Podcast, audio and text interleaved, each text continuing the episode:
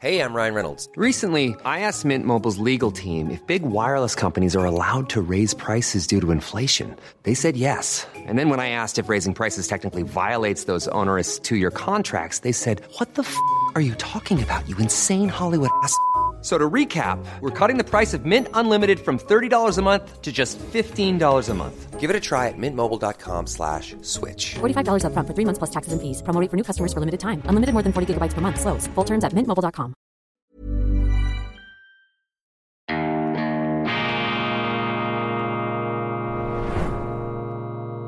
Diese Ausgabe von Weltwoche Daily wird Ihnen präsentiert von Kibun, dem Schweizer Pionier für gesundes Gehen und Stehen.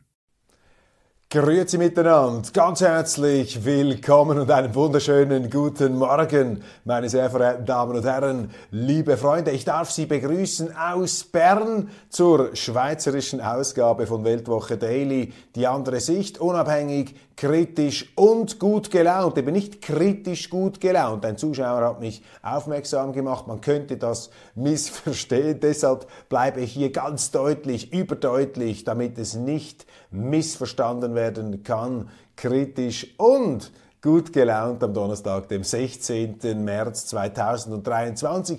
Ich hoffe, es geht Ihnen gut. Wir haben eine spannende Sendung vor uns mit vielen auch äh, unerfreulichen Themen, aber die werden wir wie immer mit heiterer Lebenszuversicht gemeinsam meistern. Bevor wir einsteigen, bevor ich Ihnen auch die neue Print, die gedruckte, die Flaggschiff Ausgabe der Weltwoche, die heute erscheint, vorstellen darf, äh, komme ich zu einer gesprochenen Werbeanzeige, zu einem Live-Read. Das ist ja das innovative Format, das wir hier haben. Live-Read, das ist also jetzt der Anzeigenteil. Ich trenne das äh, scharf vom redaktionellen Teil. Allerdings äh, schicke ich voraus, es handelt sich heute um ein Thema, das mir selber sehr am Herzen liegt in dieser Werbeanzeige. Ich lege also alle meine persönlichen Neigungen und Bindungen, die emotionalen und geistigen, die lege ich hier im Vorfeld offen. Es geht um die schweizerische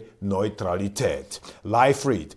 Unser Land hat seit einem halben Jahrtausend eine erstaunliche Fähigkeit entwickelt, im Schatten rivalisierender Großmächte und Raubtierstaaten eine Nische für sein nationales Dasein zu finden. Die Neutralität unseres Kleinstaates hat sehr wenig mit Ideologie oder mit Idealismus zu tun, aber sehr viel mit der Lebenswirklichkeit als Kleinstaat mit Pragmatismus. Bis vor kurzem war die Neutralität eine politische Selbstverständlichkeit. Wie allerdings die aktuellen Debatten zeigen, ist dies nicht mehr der Fall. Um die Neutralität langfristig zu bewahren, hat die Organisation Pro Schweiz die Neutralitätsinitiative lanciert.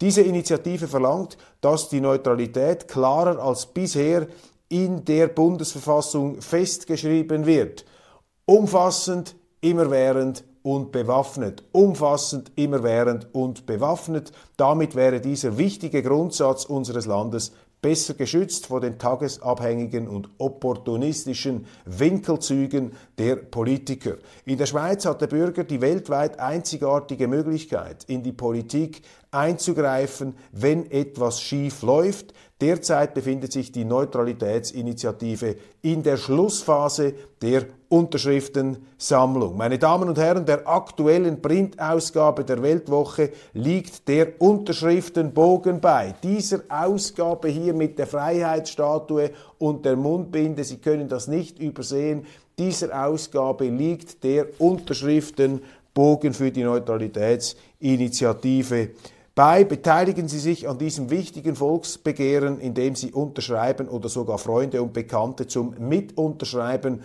animieren. Sollten Sie die Weltwoche nicht in gedruckter Form abonniert haben, finden Sie den Unterschriftenbogen zum Download unter www.neutralität ae neutralität ja.ch schrägstrich unterschreiben. Ich sag's noch einmal. www.neutralität neutralität-ja.ch und Schrägstrich unterschreiben, dann sind Sie dabei. Das ist das Ende dieses Live-Reads. Das ist das Ende der gesprochenen Werbeanzeige. Wir kommen jetzt in den redaktionellen Teil. Meine Damen und Herren, gestern im Bundeshaus fiebrige Atmosphäre, intensive Telefondiplomatie, die ähm, Leute, die äh, Abgeordnete mit einer speziellen Affinität zum Finanzsektor waren sichtlich nervös, auch Unternehmer. Man hat gespürt, hier stimmt irgendetwas nicht. Äh, die Fieberkurven schießen hoch. Was war los? In den Schlagzeilen mit qualifizierter Fassungslosigkeit haben wir verfolgt den Sturz ins Bodenlose der Aktie der Credit Suisse, der Kreditanstalt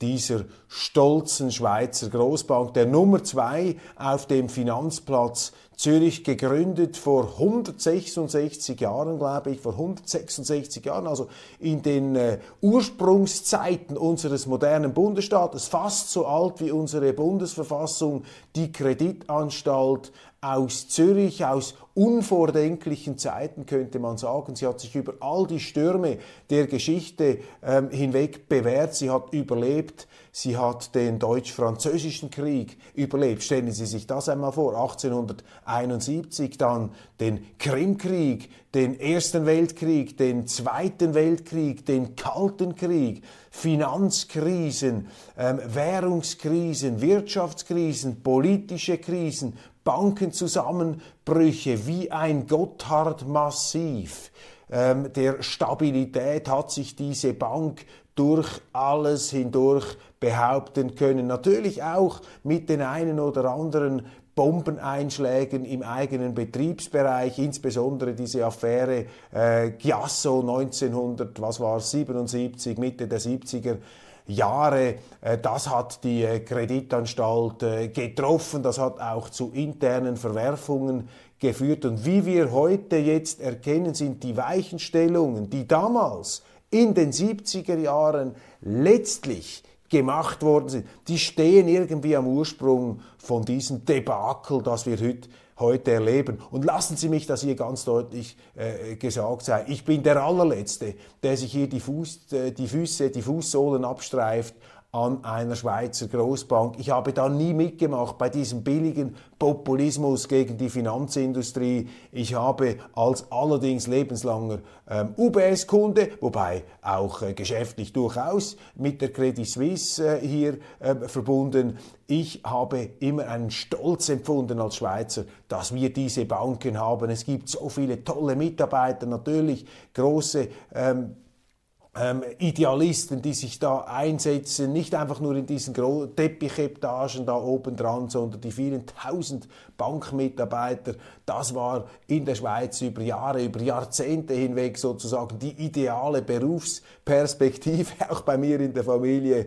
Meine Großeltern haben mir noch während meines Geschichtsstudiums immer wieder Inserate hingelegt mit Banklehrgängen für Maturitätsabgänger. Also die Banken, das sind, das waren der Stolz der Schweiz. Aber das Drama der Banken natürlich nicht nur der Credit Suisse ist, dass diese Banken einfach zu nahe am Geld dran sitzen. Die Banker, die sitzen einfach zu nahe an den Tresoren und das Geld funkelt, die Münzen da, die blitzen und die flunkern und das hat einen hypnotischen Effekt. Das ist die Magie, die Dämonie auch des Geldes, ja, die sitzen einfach etwas zu nahe am Geld mit allen entsprechenden Folgewirkungen. Nun allerdings, wir wollen das nicht romantisieren, am Ursprung des Niedergangs der Credit Suisse, äh, der äh, sich zu einem Untergang auswachsen könnte, wenn da nichts passierte, aber wir haben jetzt Signale, dass da auch die Bereitschaft der äh, der ähm, Nationalbank da ist, äh, hier äh, stützend, helfend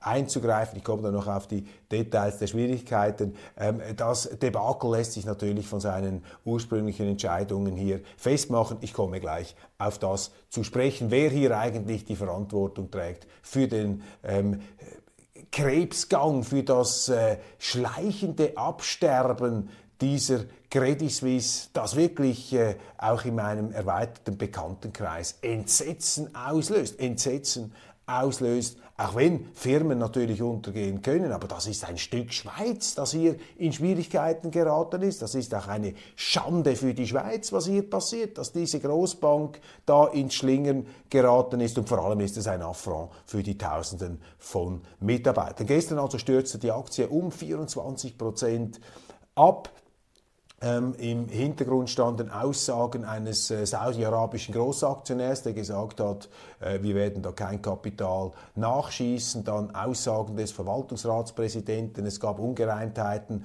beim Finanzbericht, immer auch wieder Spekulationen auf Twitter. Ähm, äh, Leute, die Gerüchte streuen, selber aber mit ihren Aktien verbandelt sind. Also hier äh, etwas das Büffelherden-Syndrom. Und äh, das hat dazu geführt, dass viele Kunden ihre Gelder abgezogen haben. 51 Milliarden äh, Franken über einen äh, Zeitraum von einigen Monaten ähm, in letzter ähm, äh, unmittelbarer Vergangenheit. Das sind natürlich ganz heftige Probleme. Und eine Bank, äh, die Geld einfach rausgeben muss, weil die Leute ihre Konten abziehen, die hat ja langfristige Verpflichtungen, die kann nicht das Geld alles flüssig machen. Und das Problem der Credit Suisse, wenn ich das richtig verstanden habe, ist nicht, dass ihre Bilanzen ein Problem haben, also die sind nicht in der Bilanz, in ihren ähm, Assets und in ihren langfristigen äh, Einkünften, die sie da haben und ihren Anlagen gefährdet, sondern kurzfristig müssen sie aufpassen, dass sie nicht in ein Liquiditätsproblem hineinratten, dass eben aufgrund dieser Befürchtungen ein sogenannter Bankrun stattfindet, dass alle da auf ihre Konten losrennen und das kann natürlich einer Bank gefährlich werden. Und darum sind gestern, wie wir gelesen haben, Hilferufe ergangen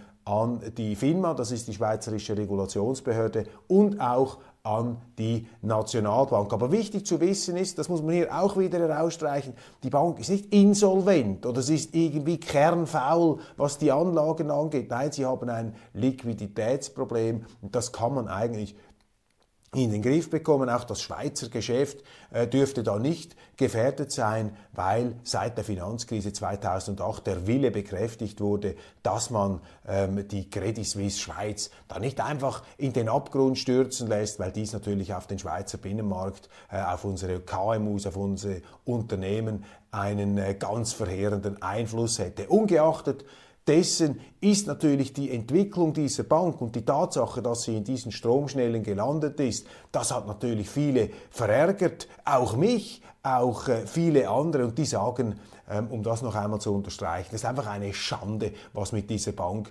passiert ist, wie die durch ihre Top-Manager, die sich eine goldene Nase verdient haben, die jetzt in St. Moritz oder wo auch immer ihren Champagner, ihren teuren Bordeaux genießen, in ihren Villen, das sind die Leute, die diese Bank heruntergewirtschaftet haben. Das sind Managersozialisten, meine Damen und Herren, Managersozialisten, die sich sozusagen am Volksvermögen der Aktionäre gütlich getan haben und davon profitiert haben, dass die Aktionäre zu weit, zu breit verstreut waren, sodass sie eigentlich diesen Treibern nicht Einhalt gebieten konnten, äh, wie das im Kapitalismus, in der Marktwirtschaft eigentlich der Fall sein müsste, wo eben der Anteilseigner, der Eigentümer bestimmen muss. muss. Und ähm, das war hier nicht der Fall. Ähm, die Manager haben sich selber bedient, die Aktionäre sind ärmer geworden. Und äh, die Ursprünge, ich habe das angedeutet, das geht zurück bis in die 70er Jahre. Damals wurde ein neues Regime installiert um Rainer E. Gut, einen äh, Zuckerbankier,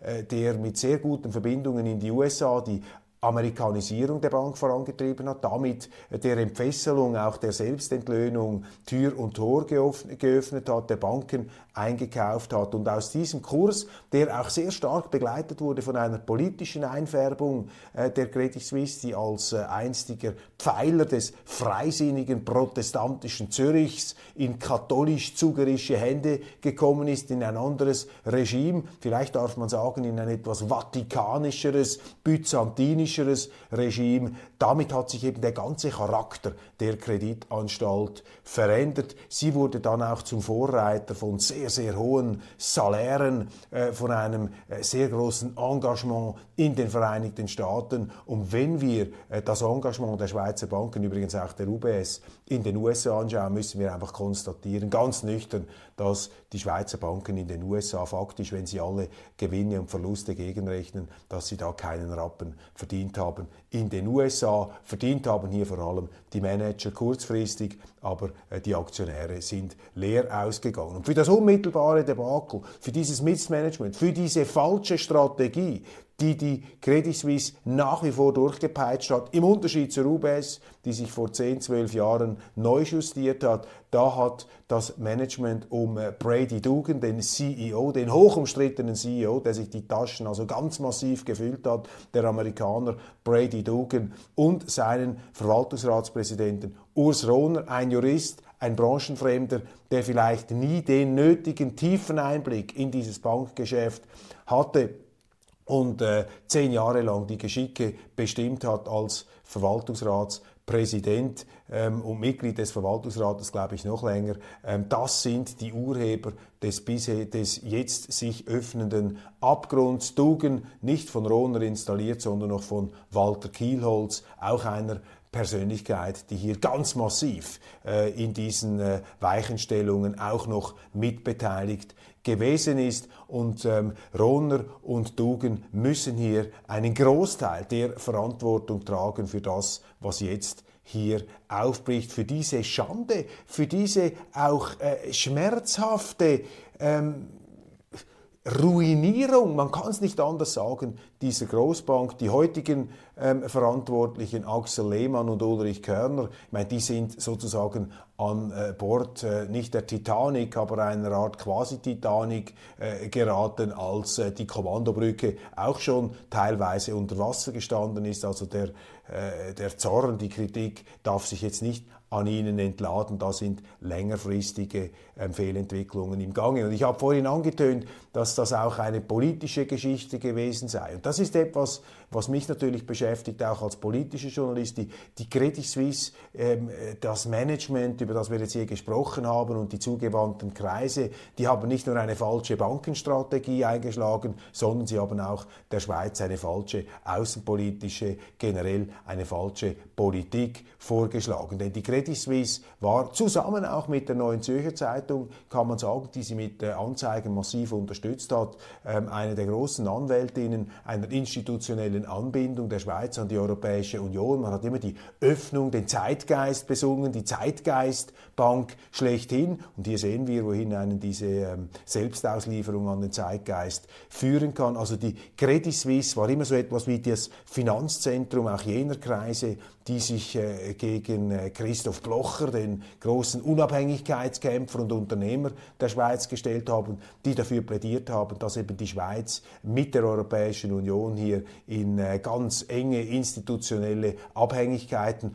Unterwerfungsverhältnisse sich hineinbegeben sollte und, und, und. Also das geht zusammen, das geht Hand in Hand und das politische und jetzt auch das, ähm, das geschäftliche Modell hier, das erleidet ein Grounding, das politische ist ja schon länger ähm, in Strauchen geraten, hier dieser EU-Kurs und jetzt also auch noch die ganze geschäftliche Seite, die hier in Schwierigkeiten ist. Äh, die gute Nachricht äh, ist, dass äh, die Nationalbank und auch die entsprechenden politischen Verantwortlichen dieser Too Big to Fail Bank offensichtlich jetzt ähm, zur Seite springen. Die gute Nachricht ist, dass eben nicht die Anlagen das Problem sind, sondern einfach die Liquidität aufgrund einer Vertrauenskrise, die sich jetzt der Bahn bricht und die natürlich äh, sich hineinfressen könnte ins ganze Finanzgeschäft. Für mich eine ganz, ganz schlimme Nachricht, eine, eine traurige Geschichte, diese Kreditanstalt man ähm, wird das sicherlich auch zum Sinnbild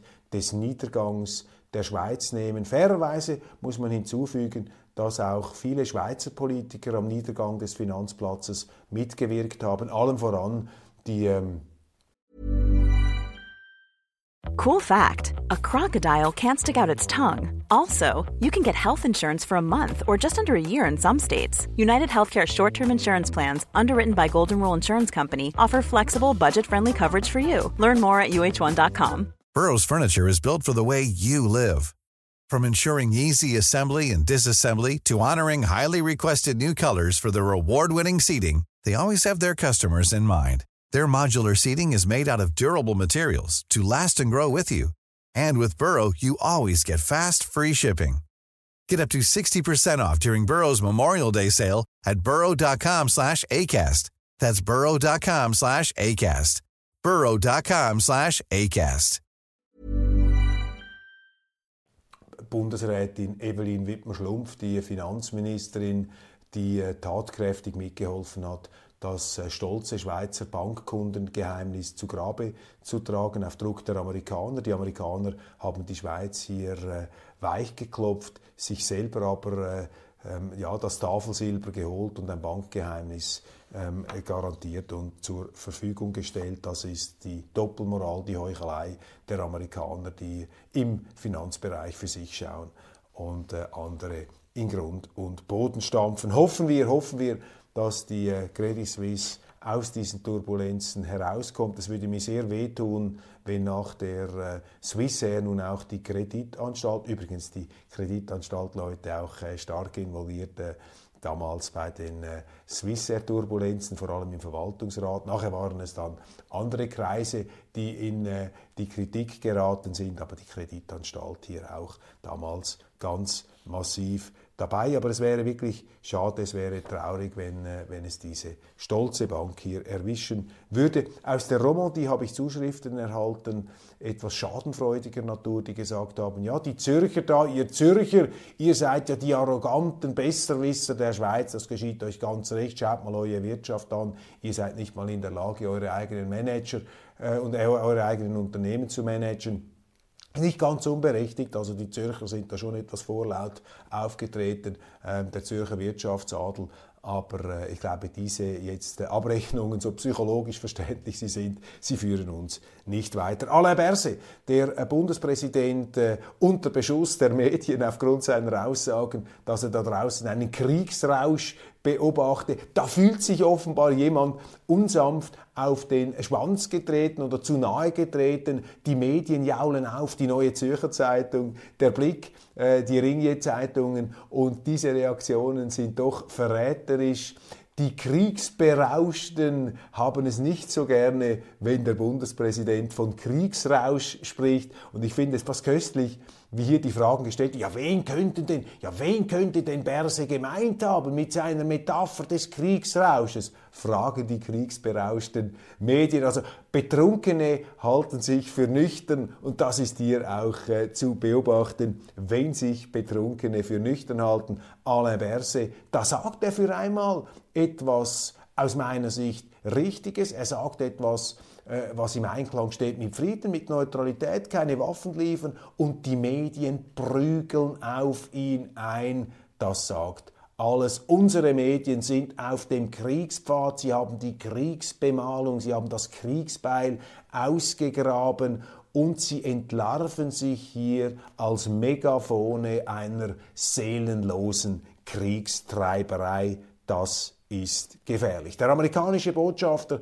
Scott Miller, ein äh, Vorkämpfer der LGBTQ-Community in den Vereinigten Staaten und als solcher auch von Joe Biden belohnt mit dem Botschafterposten in der Schweiz. Er darf in der Neuen Zürcher Zeitung bezeichnenderweise diesem Zentralorgan des Ausverkaufs der Schweizer Interessen, des Ausverkaufs der Neutralität. Ich sage das auch mit, ähm, mit einem Stich im Herzen, denn ich bin kein Gegner der, C der, äh, der NZZ. Die NZZ, und hier spiegelt sich vielleicht etwas äh, der geistige Internationalismustrip der Credit Suisse, der spiegelt sich eben auch im redaktionellen Teil der NZZ. Ähm, also ist quasi, kommt aus dem gleichen Stall. Die NZZ äh, hier gibt natürlich gerne solchen Stimmen Raum, äh, die der Schweiz aus dem Ausland glauben, die Leviten lesen zu müssen, die äh, sich da an unserer Neutralität unfreundlich abarbeiten. Und dies ist auch der Fall hier beim US-Botschafter Scott Miller. Die Frage, die die Journalisten da bewegt, ist, ja, Herr Miller, Herr Botschafter, tut die Schweiz genug, um den Amerikanern zu gefallen? Tut die Schweiz genug, um ihre Neutralität aufzuweichen, um der Ukraine zu helfen, um den bösen Russen da entgegenzutreten? Ich meine, nur schon diese Schreibhaltung, nur schon diese, die, die, das, diese Allüre hier auf den Knien äh, sozusagen äh, im Staub sich heranwindend, heranrobbend an diesen äh, Botschafter, sozusagen von unten nach oben geführt, dieses Interview. Finde das äh, schrecklich, äh, geradezu beelendend hier. Und der Botschafter darf dann in seiner ganzen aufgeblusterten, selbstgerechten Art ähm, natürlich hier äh, der Schweiz Vorhaltungen machen. Ja, diese Schweiz sei da in der größten Krise seit dem Zweiten Weltkrieg und die Neutralität, die man natürlich respektiere. Wenn er immer sagt, dass er etwas respektiert, dann respektiert das eben überhaupt nicht. Hör die Neutralität, die müsse jetzt eben neu definiert werden. Und so wie die Schweiz das mache, mit dem Verbot von Waffenweiterlieferungen an die Ukraine, damit helfe sie dem Aggressor ähm, Russland, die Neutralität als Helferin Russlands. Man muss hier fairerweise anfügen, dass auch auf republikanischer Seite zum Beispiel der frühere ähm, Handelsbeauftragte der äh, Trump-Regierung, John Lighthizer, das war auch so ein Neutralitätsgegner, äh, der die Schweiz immer kritisiert hat, weil wir nicht Krieg führen zusammen mit den Amerikanern gegen China. Ich habe mal mit ihm auch mich unterhalten, aber gesagt, Entschuldigung, die Schweiz ist einfach neutral. Die Schweiz ist neutral, worauf mir Lighthizer sagte, ja, ja klar, Neutralität und moralische Vorbildrolle, das geht halt nicht Hand in Hand, worauf ich ihm dann erwiderte, ja gut, zum Glück hatten wir nicht bis ins 19. Jahrhundert faktisch eine Leibeigenschaft äh, in der Schweiz. Äh, so hat jeder seine Schatten und seine Lichtseiten. Das kam dann nicht sehr gut an in dieser Konversation, aber Entschuldigung, diesen amerikanischen arroganten Herrenreitern, diesen Falken da, diesen Kriegsfalken, muss man doch einfach mit ganz entspannter, freundlicher Bestimmtheit sagen, dass sie falsch liegen, weil die Amerikaner haben viele Stärken, aber eine Stärke haben sie nicht, sie haben keine, sie haben keine Ahnung über das Ausland, es interessiert sie auch nicht, sie haben kein äh, vertieftes Verständnis anderer Länder. Mark Twain hat einmal geschrieben, der liebe Gott ähm, hat äh, die, die, die, Geografie erfunden, damit die Amerikaner Krieg führen können, oder der liebe Gott hat den Krieg erfunden, damit die Amerikaner Geografie lernen können, so etwas in der Art. Ja, das ist genau das. Für die Amerikaner ist die Landkarte, und heute zeigt sich das wieder einmal in verschärfter Form, die Landkarte, so in diesem Spiel, in diesem Brettspiel Risiko, das sind einfach Gegenden, die sie irgendwie glauben, kolonisieren zu müssen, beherrschen zu müssen, denen sie sagen müssen, was sie zu tun und sie sagen haben. Denen ist die Macht als einzige äh, Supermacht da oder überlegene Supermacht der letzten Jahre, diese unipolare Situation, ist den Amerikanern zweifellos in den Kopf gestiegen. Hybris, wie bei der Kreditanstalt, wie äh, immer beim Menschen, wenn etwas schief geht, ist immer Größenwahn und Selbstüberschätzung dahinter. Also die Schweiz unterstützt den Aggressor, das ist einfach dummes Zeug und diese Verträge und diese Waffenlieferungen, die er anmahnt, Entschuldigung, das ist unser Recht, das ist unser Rechtsstaat, das sind auch Verträge, die von allen Vertragsstaaten, die den Schweizern Waffen abgekauft haben, mit diesen Einschränkungsklauseln unterschrieben worden sind. Die Schweiz verbietet da gar nichts. Das ist einfach die Rechtslage. Und hier kommt erneut der Aufruf an die Schweiz, ihre Gesetze zu missachten, ähm, ausgerechnet von denen, die sich da als Gralshüter der Wertegemeinschaft und des Rechtsstaates zelebrieren. Dabei zeigen diese Verlautbarungen, diese arroganten Rempeleien da, die zeigen einfach, dass man auf den Rechtsstaat pfeift,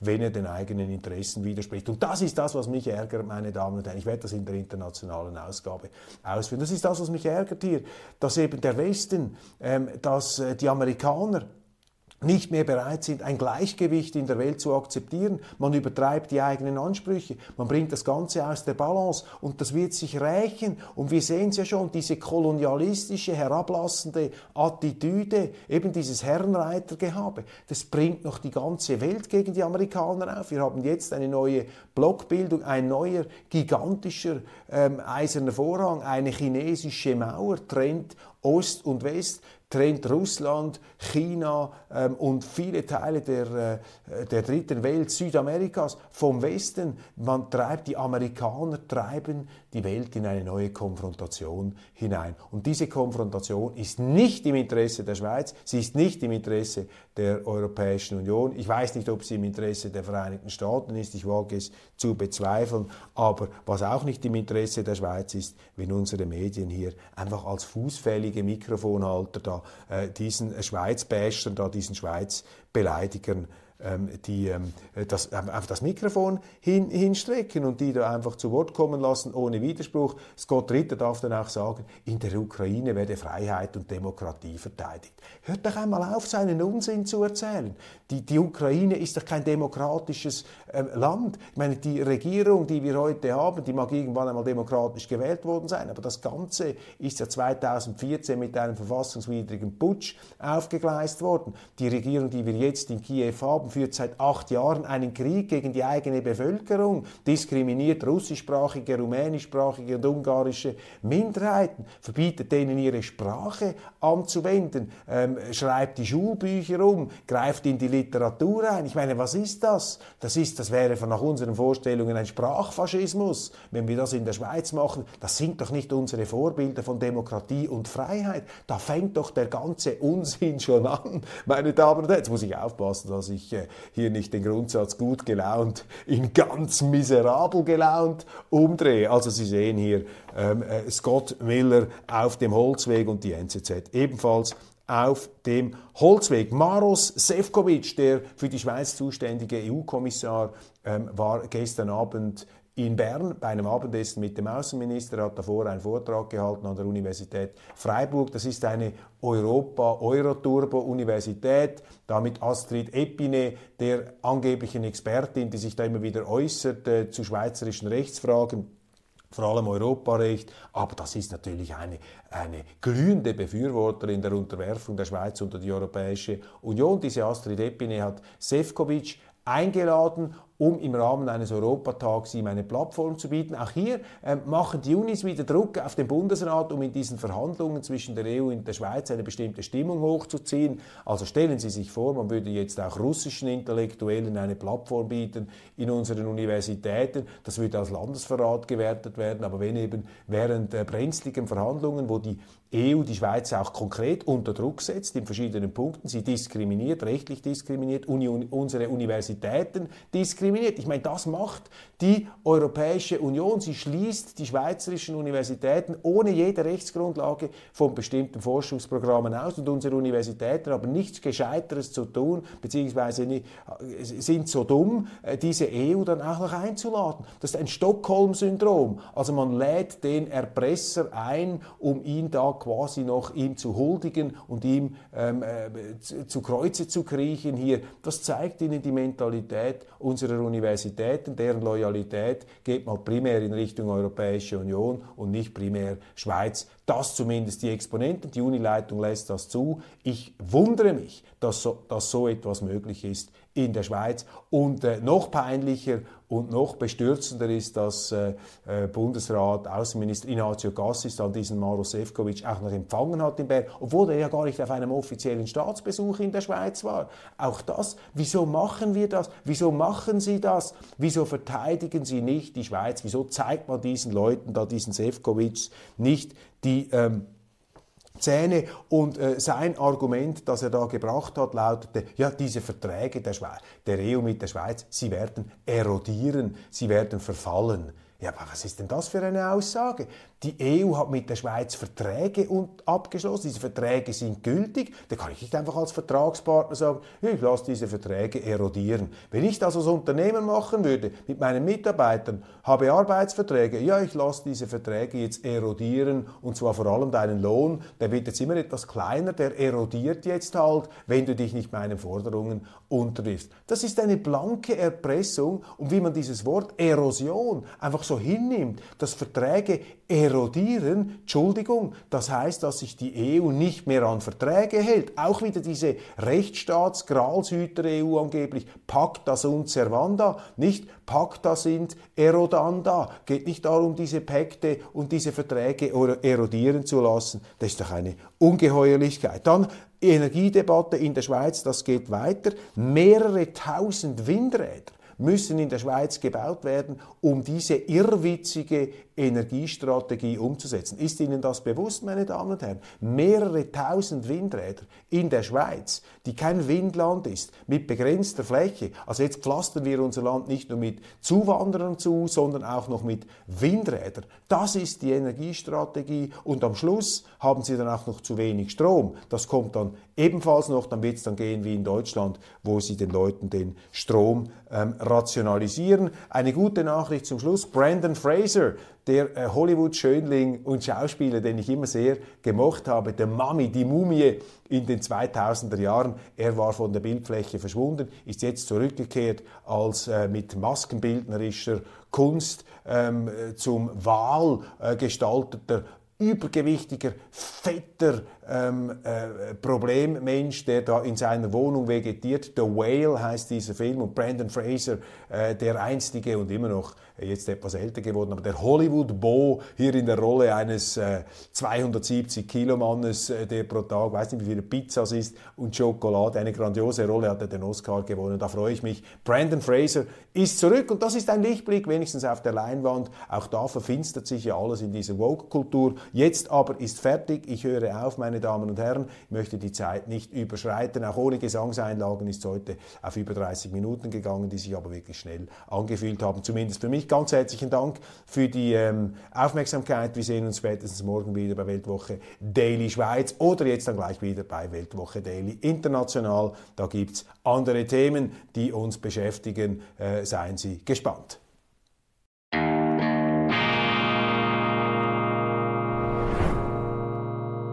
Diese Ausgabe von Weltwoche Daily wird Ihnen präsentiert von Kibun, dem Schweizer Pionier für gesundes Gehen und Stehen. Hi, I'm Daniel, Founder of Pretty Litter. Cats and cat owners deserve better than any old-fashioned litter. That's why I teamed up with scientists and veterinarians to create Pretty Litter.